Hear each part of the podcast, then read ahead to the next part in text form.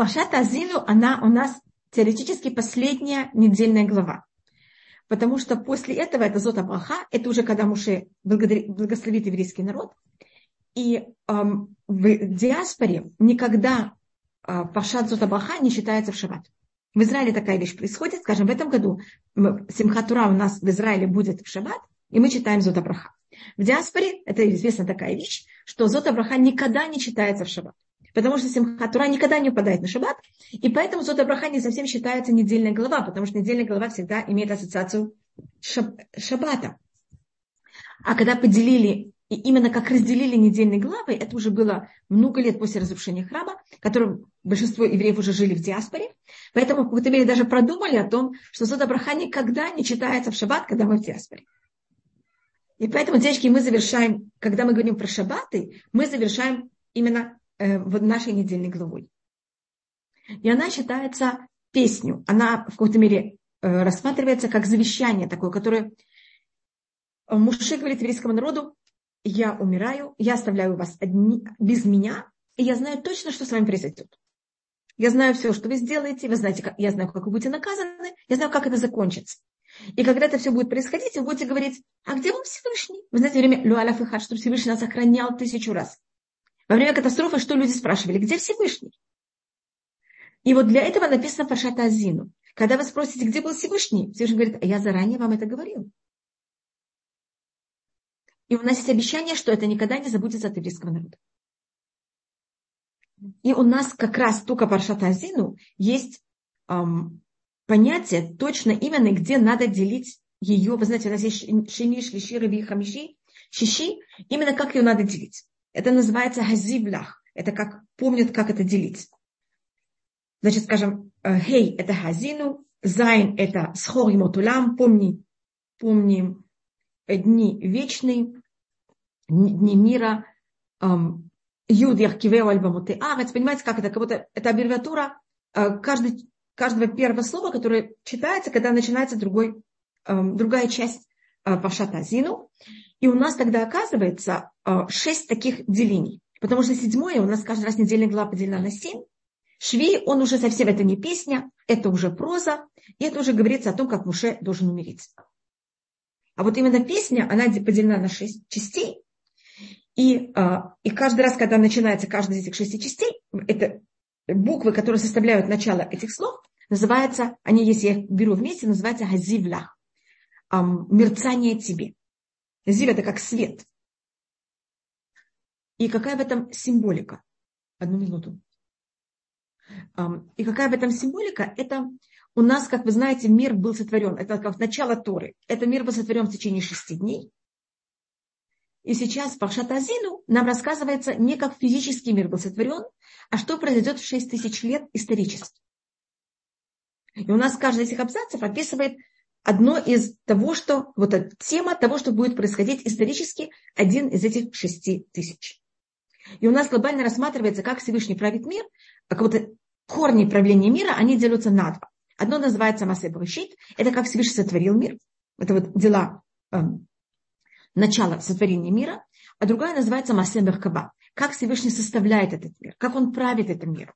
Меркава это может быть или от слова лахаркив, составить, или от слова меркава, что это колесница. Это понятие э, престол царя, который выходит из дворца и оказывается уже на глазах людей.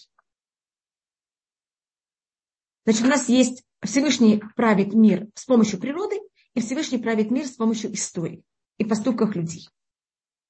И, и мир, и природа в руках Всевышнего, и также наши поступки в какой-то мере в руках Всевышнего. У нас есть выбор, но есть какие-то вещи, которых они однозначно в руках Всевышнего. А коль бедей шамаем, худ смират шамаем. Все в руках Всевышнего, кроме трепет перед Всевышним. И вот Павшата Азину, она нам рассказывает, что будет в этих шесть тысяч лет исторически. Значит, мы заранее знаем всю историю.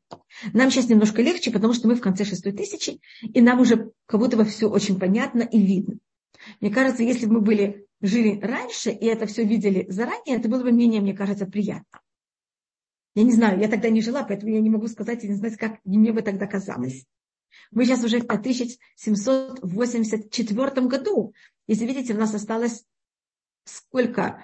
200 с чем-то лет. Это как будто бы, когда мы говорим о 6 тысяч лет, это же какая-то совершенно маленькая частица. Так это очень глобально, что такое Пашатази.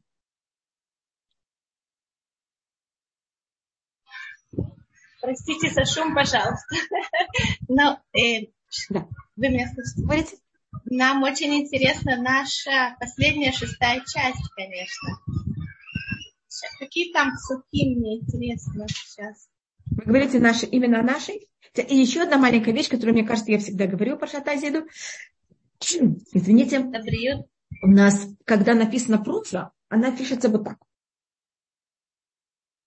Ну, я, извините, что я, у меня, я взяла помощь с русским переводом, но если видите, это как пишется просто. Ну, может быть, я вот это показывала уже много раз.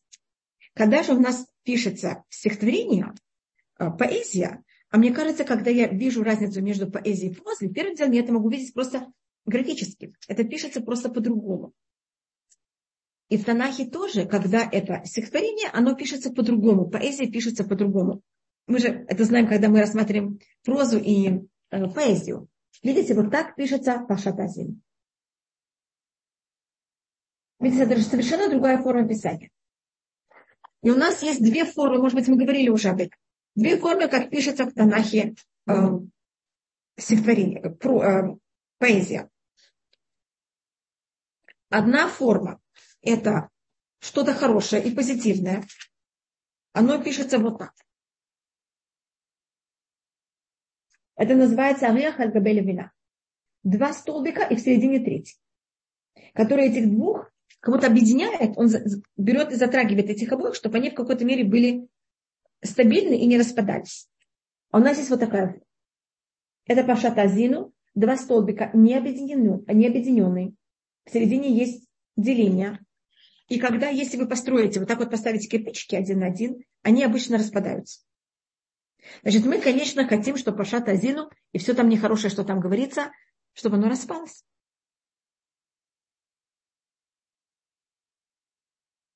Поэтому у нас даже графическая форма, она понимает, как это у нас что-то показывает.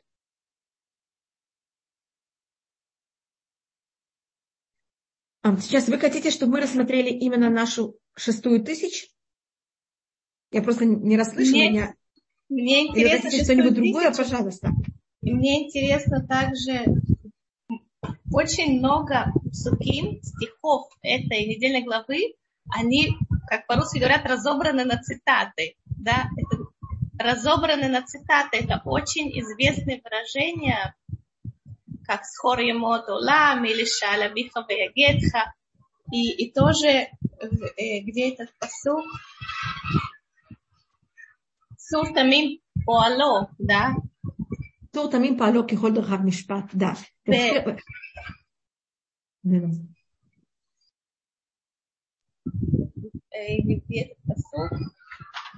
Я бы хотела, э, если можно, разобрать немножко этот кусочек, чтобы мы... Пожалуйста. Так как эта песня, песню легче научить выучить наизусть. И кроме того, говорится у нас в Пашат Ваелях, что вы эту песню должны выучить и знать. Поэтому это очень принято учить ее наизусть. И когда люди знают что-то наизусть, им намного легче пользоваться цитатами из этого места. Еще Конечно, вопрос, так, а в чем, это... а, простите, а в чем символика того, что это песня? Я не слышала. Простите, в чем символика, что это песня? Какая символика песни? У нас, э, первым делом, у нас есть два понятия. У нас есть песня мужского рода и песня женского рода. Песня женского рода, и это называется шира, это называется женского рода. У нас в течение всей истории были, были и будут 10 песен. 9 из них, 8, мы, по-моему, говорили, 8 из них женского рода и 2 мужского рода. Те, которые женского рода, женщина, она рожает. Это одна из вещей, которых женщина может, а мужчина никак. И это понятие того, что мы знаем заранее, что эта песня породит еще одну песню. Значит, это не финиш. А когда песня мужского рода, это финиш. Единственный, кто в наше время смог взять и составить песню мужского рода, это Шлюмо, и это песня песней. Шир Хаширим. Это не Шира. И он считается, что в этой песне достиг уровень, который он уже в какой-то мере заглянул на то, что он единственный, кто смог перешагнуть и кого-то перейти уже в другое измерение. Он построил первый храм. Это уже в какой-то мере совершенно другой уровень. А все другие только говорили песню женского рода. Также Давид, он говорил Шира. Он говорит Шир Хадаш, он говорит новую песню, но это он намекает, он знает, что такая песня должна быть, но он еще не может его сказать. И Паршата Азину, она также песня женского рода. И какая символика песни? Кто я видела, кто говорит об этом, это э, Нацим. И он рассматривает, есть, это в какой-то мере также рассматривается в всей Торе. Когда мы пишем э, прозу, в ней то, что важно, это именно смысл. А каждое слово немножко менее важно. Когда мы пишем песню, э, стихотворение, каждое слово, оно само по себе важно. И в каждом слове вы должны вложить очень много значений. Как это написано, где, в каком месте, какое ударение бывает, вы даже меняете специальное ударение. То же самое в Торе. Поэтому вся Тура называется песней, и, конечно, особенно э, песня Азину. Значит, тут каждое слово надо понять самостоятельно. А не, понимаете, не только смысл, а именно каждое, и, конечно, смысл также, и каждую вещь со всех совершенно сторон. Это то, что у нас символизируется песня. Мне кажется, это всюду, все, кто пишут поэзию, они с этим встречаются, кто занимается поэзией, то тоже вещь понимают. А в чем символика того, что песня, вы сказали, это переход в новое измерение, и что именно Парашат Шавуа Азину это переход в новое измерение из-за того, что это разделено на шесть э, частей, это как бы уже да, это в какой-то мере оно рассматривает, оно нам рас... показывает, берет. И... Не, кто перешел в новое измерение, это Шлюмо. Это только Шлюмо в песне песней. Меня Виктория спрашивает, можно ли воспринимать всю Тору как песню? Да. Потому что, так говорится, китвулахам это ширазот, возьмите, запишите вам эту песню. И по многим мнениям, эта песня имеется в виду вся Тора. И поэтому мы каждое слово в Торе настолько не только имеем право, а обязаны комментировать совершенно всех сторон. Но во всей Торе это, когда мы это начинаем комментировать со всех сторон, мы как будто сходим с уровня пшат на уровень драж, а когда мы пашат азину, то, что мы берем и рассматриваем каждое слово со всех сторон, это уровень пшат, пашат азину. Это понятно, как это? В какой-то мере всюду это так, только в пашат азину это немножко более поверхностно. Потому что это в форме э,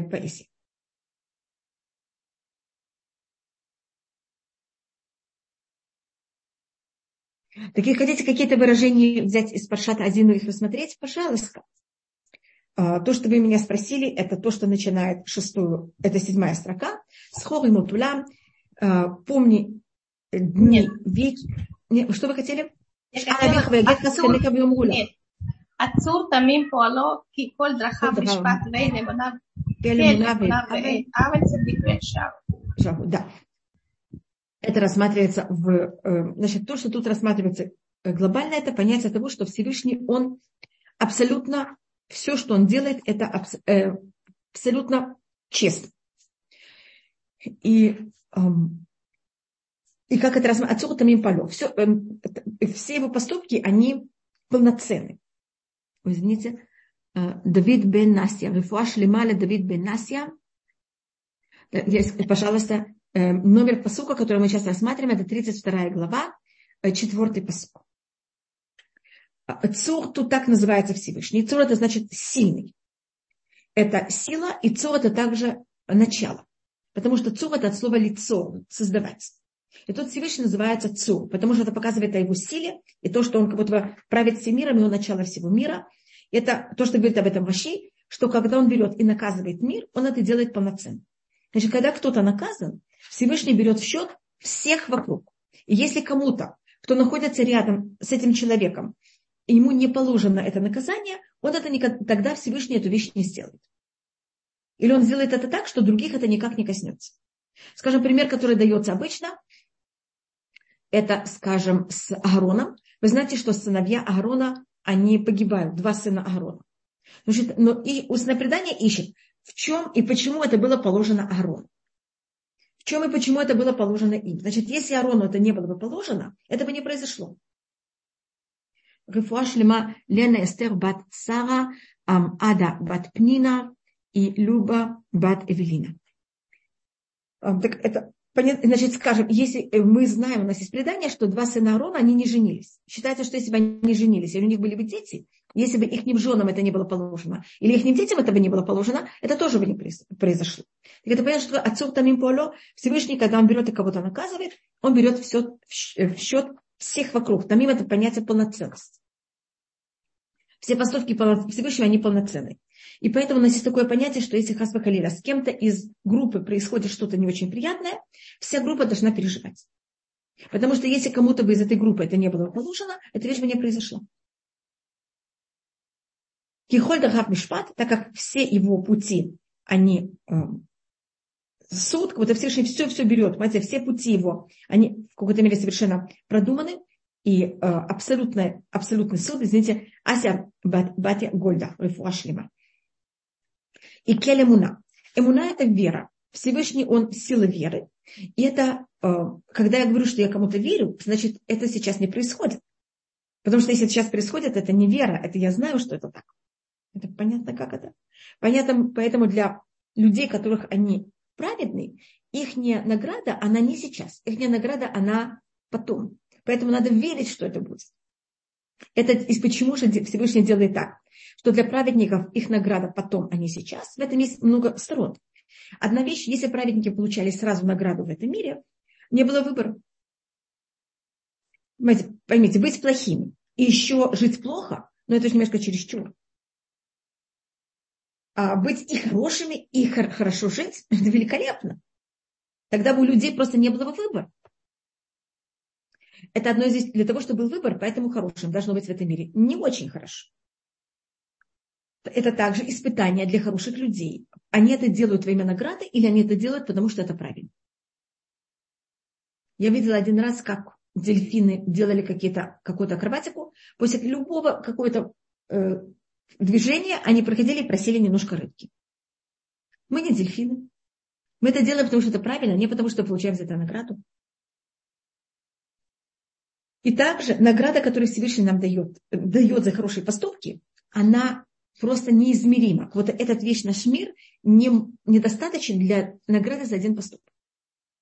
Это как вы знаете, когда у вас есть, эм, если у вас есть очень большая сумма денег, вы обычно не пользуетесь ей для, как называется, овервашар. Есть в банке такой...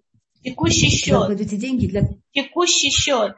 Текущий. Значит, если у вас есть большая, большая сумма денег, вы их закрываете. А на текущий вы оставляете как будто намного более маленькую сумму. Так у нас рассматривается, что праведник, если он настоящий праведник, он получает 310 миров в награду. Не 310 наград, миров. Видите, как весь наш мир помножить на 310. Это от слова ешь, есть. Ланхиль оава еш, говорится в пророках. А что он будет делать с 300 миров? Вот, это надо, понимаете, как это как будто неописуемое понятие награды. Это в каждом мире Всевышний проявляется по-разному, и он это раскрывает, или как? Да, это, это только э, э, Ноа, Рифуа Шлема, Ноа Бацара. И чтобы это было для Рифуа Шлема ее.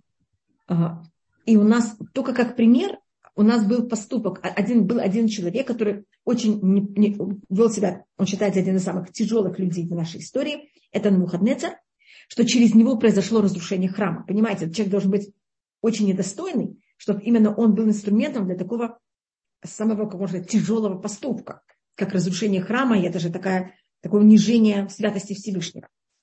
И он был царь Вавилона, который в свое время, вы знаете, это был великий Вавилон, висячие сады Вавилона, а, и он правил над всем тогда древним миром. Он, его сын, его внук.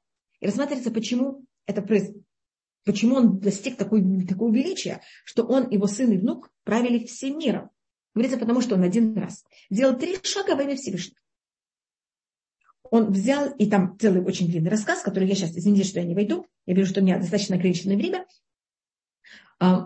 Он был писец какого-то царя, и этот пис, э, царь дал ему приказ взять и написать письмо еврейскому царю Хискияу. И тогда э, царь дал ему приказ, напиши царю, городу и Всевышнему. как будто Богу этой страны. А когда он написал, потом на выходные сказал, о, ты знаешь, мне кажется, более правильно написать Всевышнему первому. И он взял и сделал три шага, чтобы взять другую дощечку и написать на ней имя Всевышнего первого вместо третьего. Он сделал три шага и перес, перес, взял и считал, что это более этично, понимаете, как это по этикету, написать сначала имя Всевышнего.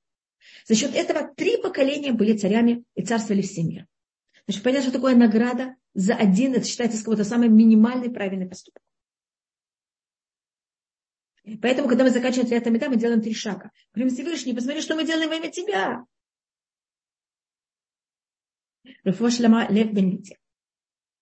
Так это, а, так поэтому а, в этом мире как будто бы нет просто возможности дать награду за наши, за, Шем, хорошие поступки праведных людей. Потому что, видите, это как будто, что же за такой поступок так, такая награда? Так что же за другие поступки, когда люди отдают свою жизнь во имя Всевышнего? Или страдают во имя Всевышнего? Поэтому просто этот мир, он не, этот мир работы, это не мир награды. Когда вы идете на работу, вы получаете там, может быть, какое-то время пить кофе, бывает даже дают вам булочки, но это не награда, вы не за счет этого пошли на работу, пошли на работу, чтобы получить зарплату. Это просто, что вы могли продолжать хорошо работать. Так вот, все, что мы получаем сейчас в этом мире, это вот как будто вы понимаете, вот эту булочку и чай, или там кофе, который мы получаем, чтобы мы могли продолжать работать. А зарплата сама, она переходит в другое место. Конечно, это очень зависит от того, как мы себя ведем. В авель. И нет ничего неправильного. Это понятие от того, что любой также самый неправильный человек, а любой самой хорошей вещи, которую он сделал, самой малюсенькой хорошей вещи, что он сделал, он получает свою, свою награду. Это называется в авель. И нет вам ничего неправильного. Но Мухаднецер один раз в жизни сделал хороший поступок, получает награду. Руфоша Газалия Бацара Зельда. Зоя. Так это понятно, как мы рассматриваем этот посыл? Это то, что рассматривается о том, когда Всевышний дает наказание, он берет в счет всех, и как он дает награду праведникам и наказание и, награду злодеям. Одну секунду только. Извините, только одну секунду.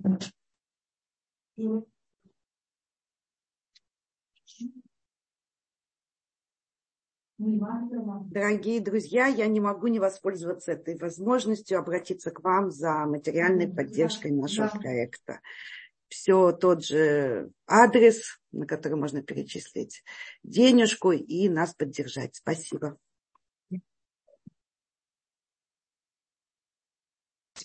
Я с вами еще раз, извините. Да.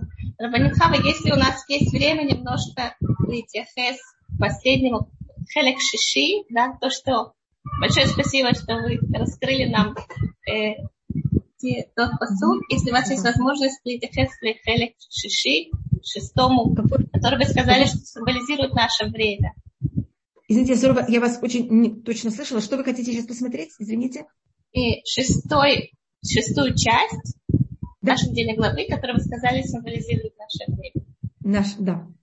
Наша э, тысячелетие тысячелетия. Извините, что это мне так тяжело сказать.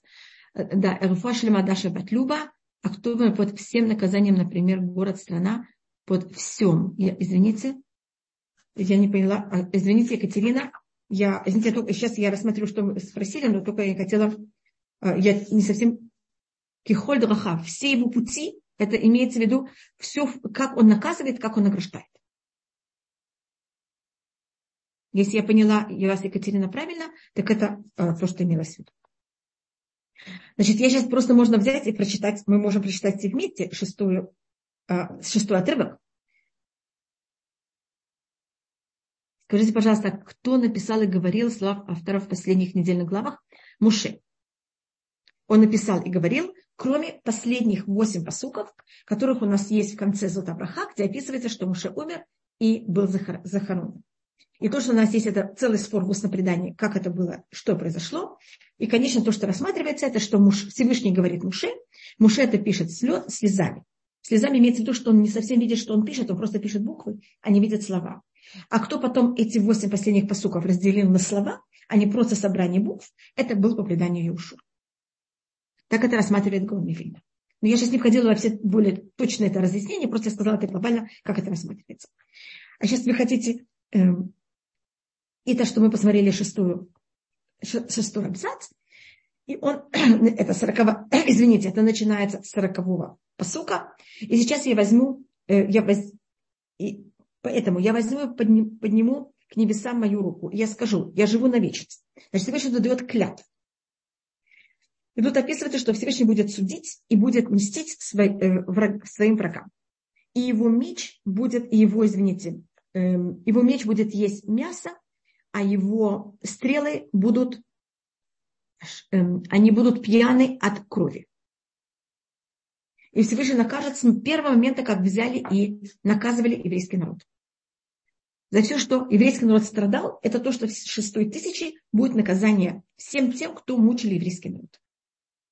И, конечно, говорится, воспевайте народы, э, его народ, имеется в виду еврейский народ, так как кровь его рабов Всевышний возьмет и будет мстить за него, и он возьмет и возвратит его врагам. Значит, то, что сделали враги еврейскому народу, они будут за это получить наказание, получат наказание, и этим Всевышний возьмет и приведет к тому, что земля, еврейский народ будет прощен. И будет как будто прощено им, как будто они получат за все, что они страдали, они получат кого-то за это награду. И это какое-то будет прощение. И будет прощение земле и народу. Потому что когда мы наказаны и кто-то нас мучил, мы э, имеем какой-то, мы не согласны, мы какой-то восстаем против этого. Говорится, как будет его земля прощена, как земля простит Всевышнему, она простит Всевышнему э, тем, что еврейский народ в какой-то мере будет, э, получит свою награду. Имеется в виду земля Израиля или имеется в виду все те земли, где... Земля Израиля. Тут имеется в виду только про Израиль. Потому что говорится Амо, его народ. Значит, и, как, и как его, как земля и как народ будут еще раз как будто бы, э, они будут же иметь, э, как будто бы мы сердиты на Всевышнего за все, что он нам натворил через всех этих народов. Извините, что я так это говорю такими некрасивыми словами. И э, как Всевышний как будто нас возьмет и приведет к тому, что мы прекратим быть э, сердиты, а мы будем, как это можно сказать, на иврите называется алифаес. Даже такой пиюс мы возьмем и будем уже есть поссориться, а помиримся, ну, есть не только помириться, а есть тоже в какой-то мере будет еще раз желаны. У нас описывается, что Всевышний приходит вот шестой тысячи, приходит время, когда Всевышний говорит, еврейский народ, я вас хочу утешить. Евреи говорят, не хотим утешаться. Мы так терпели, не хотим, не хотим. И тогда там есть целая вещь, как Всевышний нас утешит. И тут как говорится о том, что вот мы, конечно, за все, что произойдет, и земля Израиля, и, а земля Израиля будет только утешена, если еврейский народ будет утешен. Довольными, может Получается, что месть, она чисто физическая, не духовная.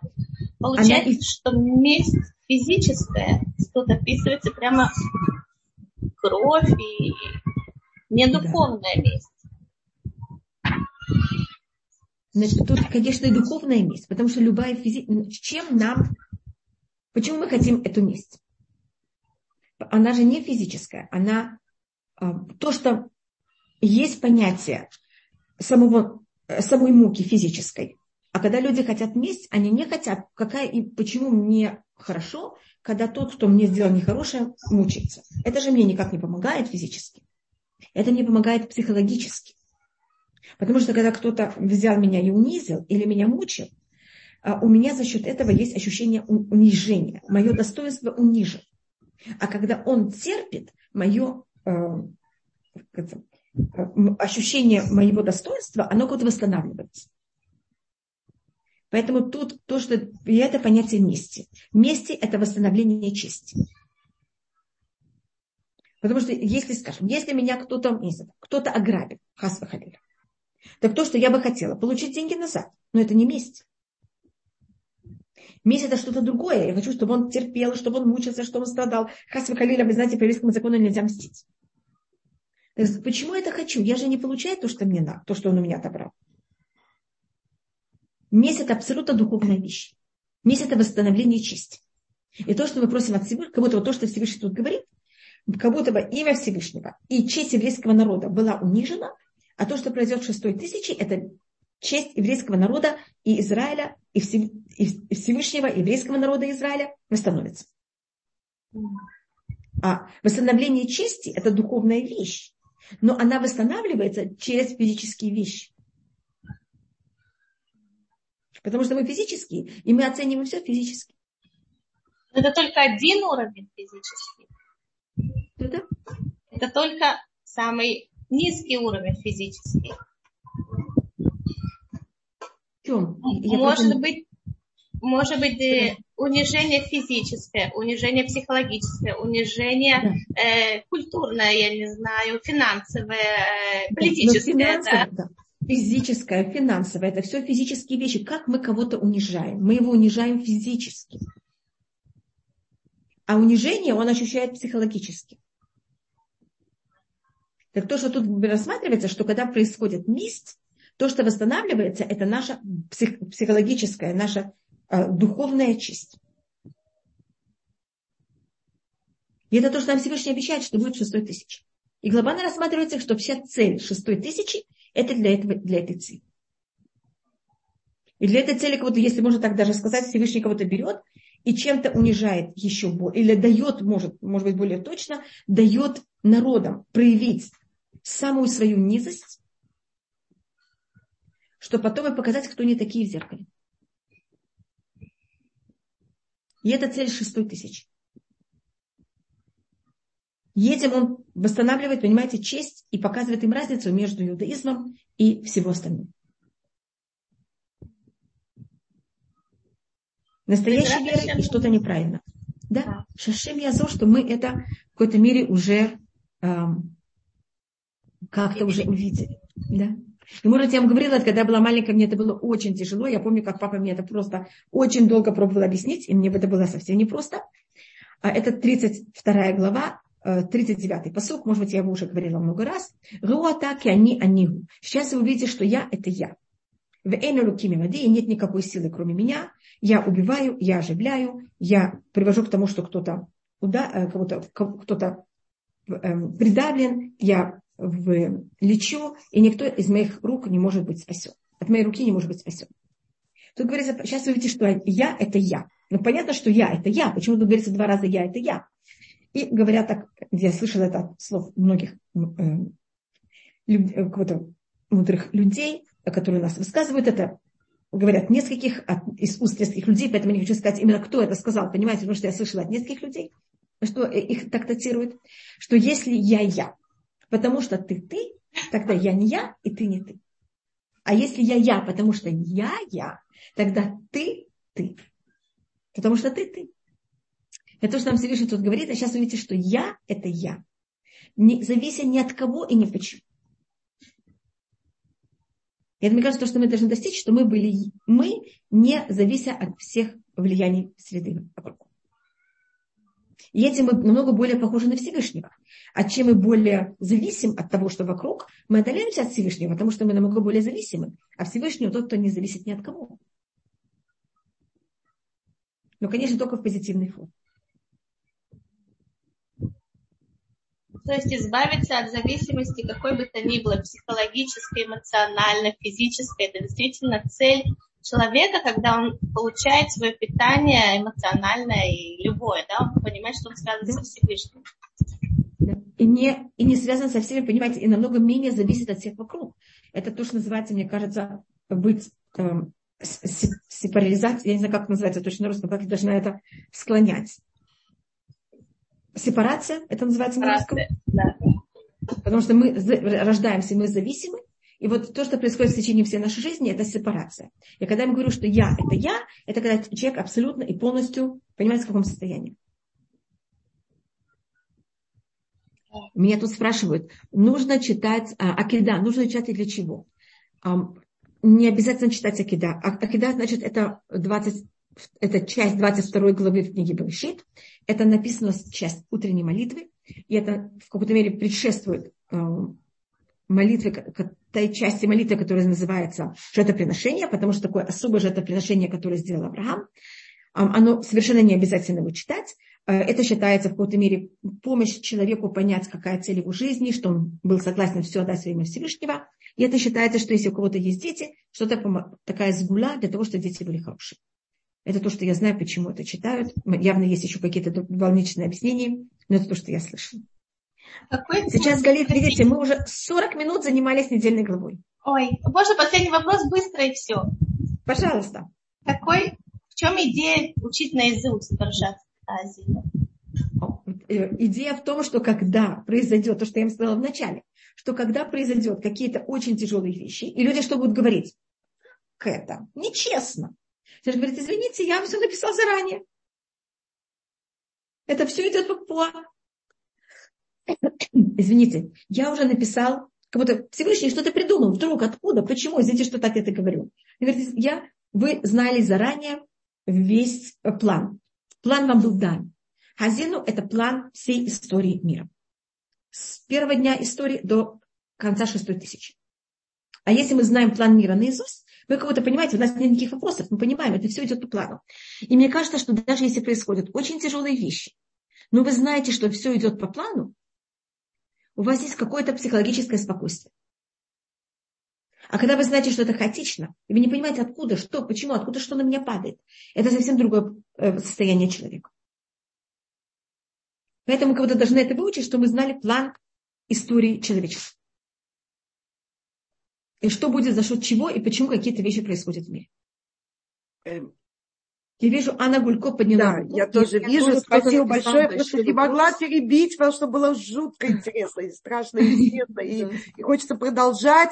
Но у нас есть один вопрос, на который вы не ответили. Я вижу вопрос про Йом-Кипур.